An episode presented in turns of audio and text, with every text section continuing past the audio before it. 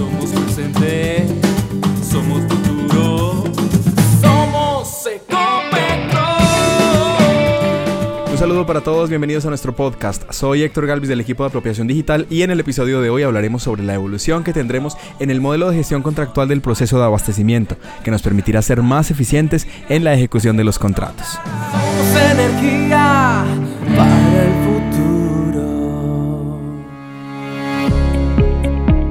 Tenemos varios invitados el día de hoy en nuestra charla con los expertos y comienzo saludando a Aldemar Mejía, gerente administrativo de la Vicepresidencia de Proyectos y Perforación de Ecopetrol. Aldemar, bienvenido y cuéntanos cómo ha venido evolucionando el modelo de gestión contractual. Hola Héctor, hasta abril del 2016 se contaba con un modelo caracterizado por la multiplicidad de actores, unos costos de gestión elevados y un gran número de eventualidades de los contratos. El que tenemos en la actualidad logró capturar ahorros importantes, mejoró el resultado de las principales variables de gestión, centralizó la información y mejoró la autogestión del contratista.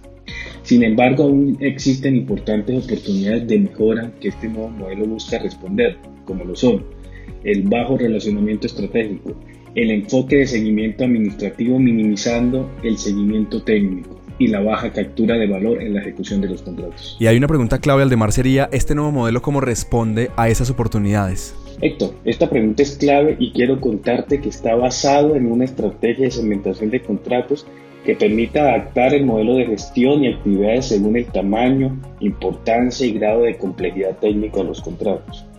Gracias a esto lograremos una mayor incorporación de la visión del negocio en la gestión contractual, la agilización de las tomas de decisiones y foco en la captura de valor. Así es, fundamental esa captura de valor. Gracias, Aldemar. Definitivamente una evolución del modelo de gestión contractual en Ecopetrol. Ahora saludo a Daisy Navas, coordinadora de aseguramiento comercial del equipo de la gerencia de abastecimiento. Daisy, bienvenida y cuéntanos en qué consiste esta estrategia de segmentación. Héctor, buenos días y a todo el equipo Ecopetrol. Quiero contarles que para determinar la segmentación se utilizarán variables cualitativas y cuantitativas que permitirán definir los cuatro parámetros de análisis para clasificar un contrato. Estos son complejidad técnica, que es fundamental, complejidad del suministro bien que se está adquiriendo, valor del contrato y la complejidad administrativa. Como resultado del análisis, el contrato será clasificado en una de las siguientes categorías que en adelante denominaremos TIRs. El Tier 1 es para aquellos contratos de alta complejidad. Son contratos técnicamente muy complejos, son contratos que son estratégicos para la compañía con alto impacto en la operación, son contratos que tienen alta carga administrativa y una dedicación importante de mano de obra al contratista. En el Tier 2 vamos a clasificar los contratos de media complejidad. Como su nombre lo indica, son contratos de complejidad técnica y administrativa media. Son contratos de bienes o servicios habilitadores del negocio y con una dedicación menor de mano de obra al contratista. Y en el Tier 3, los contratos de baja complejidad son contratos que no tienen complejidad técnica, que la gestión administrativa es, es, bastante simplificada, son contratos que obedecen a servicios o bienes rutinarios y con bajo impacto en la operación del negocio. Luego la asignación de una categoría en caso en que el usuario no, no, se encuentre de acuerdo con el resultado, es decir, que la planeación identifique que cómo se va a gestionar el contrato en TIR 1, 2, 3 no es el adecuado, existe la alternativa de solicitar una revisión liderada por el equipo de edad para revisar la situación específica y acordar un resultado conjunto.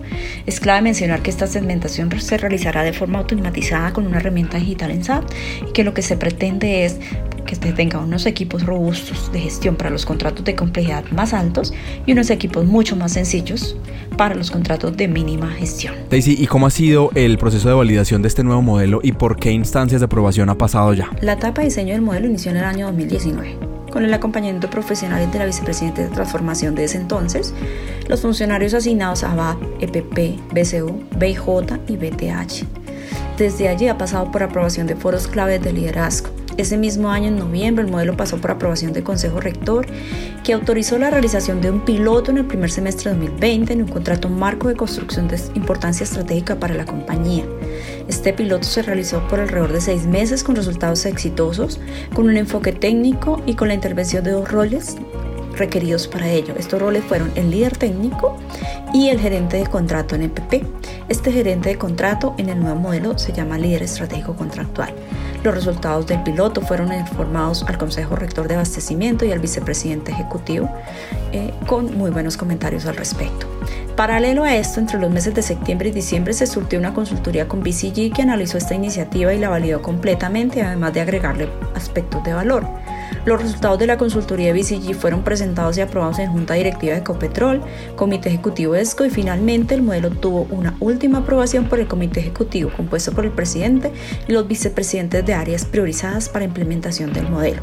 De esta manera estamos dando inicio a la implementación en agosto del 2021. Muy bien Daisy, sin lugar a duda hemos asegurado que este será un modelo que agregará valor a Ecopetrol. Aldemar, vuelvo contigo, ¿cuáles son los principales cambios que se presentan con este nuevo modelo? Bueno, Héctor, existen cuatro ejes principales en la definición del nuevo modelo de gestión contractual. El primero, la segmentación de contratos, que lo separará según las categorías cuantitativas y su complejidad. En total son tres categorías o tiers.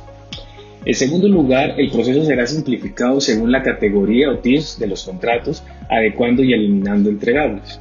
De este modo se logró reducir un 20% del tiempo dedicado a nivel transversal y una simplificación de hasta el 55% para contratos de baja complejidad.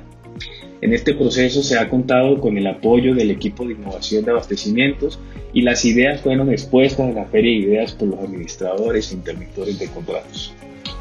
El tercero es la simplificación de la estructura de gobierno. Será adaptada según los requerimientos técnicos y administrativos de cada tierra. De este modo se mantendrá un modelo robusto para los contratos de alta complejidad y se contará con una estructura liviana para los de básica. El cuarto eje es el foco en la automatización y digitalización de los pasos del proceso de gestión contractual, incluyendo iniciativas del Roadmap SAC Arriba y oportunidades que serán canalizadas a través de la fábrica de automatización. Bueno, y evidentemente con la simplificación viene también la reducción de actividades. Daisy, ¿cómo asegura el nuevo modelo el cumplimiento frente a los controles y normativas? Las optimizaciones obedecen a tareas que se pueden eliminar, bien sea porque existe otra actividad que lo asegura, porque la naturaleza de los contratos no lo requiere o porque se trata de un reproceso no necesario. Todos los ajustes realizados a las actividades fueron propuestos y definidos bajo la garantía de que cumplamos la normativa existente y en la implementación del piloto de gerenciamiento de contratos, que fue la base para este nuevo modelo, se contó con el apoyo de BCU y de BIJ. Los ajustes que hemos realizado, las optimizaciones que hemos hecho no han impactado los controles del proceso. La matriz de riesgos y los controles del proceso serán objeto de revisión posterior, siempre buscando prevenir la materialización de riesgos en nuestro proceso de gestión contractual. Gracias Daisy, sin duda. Este modelo representa una gran evolución para toda la organización y también le doy la bienvenida a este podcast a Edilberto Pérez, gerente administrativo de la Vicepresidencia de Desarrollo y Producción. Edilberto, bienvenido y cuéntanos qué significa este modelo para los ejecutores de contrato. En efecto, este modelo representa evolución, Héctor y es que nos ayudará a facilitar la toma de decisiones, dando un enfoque técnico a la gestión del contrato, mejora la interlocución técnica estratégica con el contratista, permitiendo el conocimiento y gestión de la promesa de valor durante la ejecución del contrato.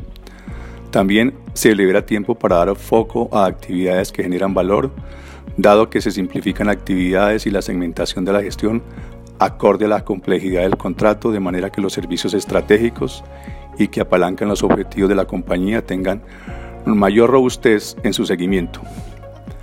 Todo esto sin perder los controles necesarios con el uso de herramientas tecnológicas.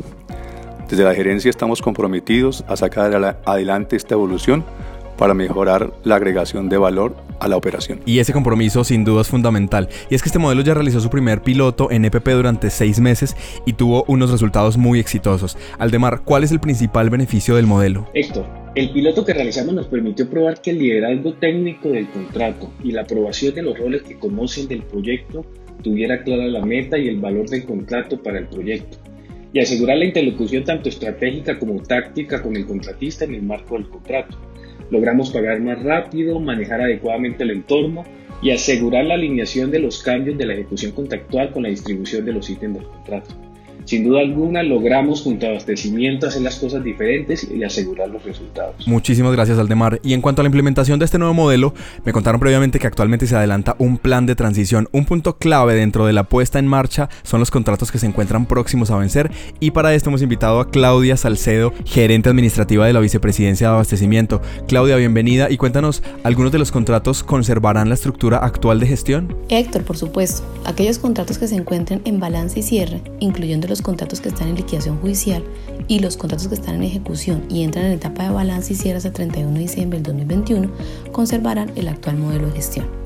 Igualmente, Revisaremos entre nuestras áreas de abastecimiento aquellos casos puntuales de contratos con reclamaciones u otras eventualidades que se estén gestionando al momento de la transición, que por su complejidad ameriten la continuidad de su seguimiento a través del modelo actual, administrador e interventor, de manera permanente hasta el cierre y balance del contrato o hasta que se resuelva la eventualidad. Muy bien, y finalmente Claudia, una pregunta que seguramente todos están esperando y es, ¿cuándo esperamos poner en marcha este modelo evolutivo? Héctor, estamos apuntando a lanzar el piloto en las áreas priorizadas hacia el tercer y cuarto trimestre del 2021 y trabajamos en tres grandes frentes de implementación.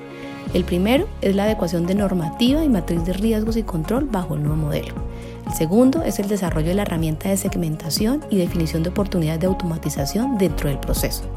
Y por último, la estrategia de gestión del cambio, con la cual acompañaremos a todos los usuarios para que apropien rápidamente todos los cambios que el nuevo modelo puede significar, teniendo en cuenta los frentes de comunicación, formación y movilización. Claudia, muchísimas gracias y a ustedes, nuestros oyentes, gracias por conectarse con este podcast en donde hablamos de transformación, de la gran transformación que está sucediendo en Ecopetrol. Nos escuchamos en nuestro próximo podcast.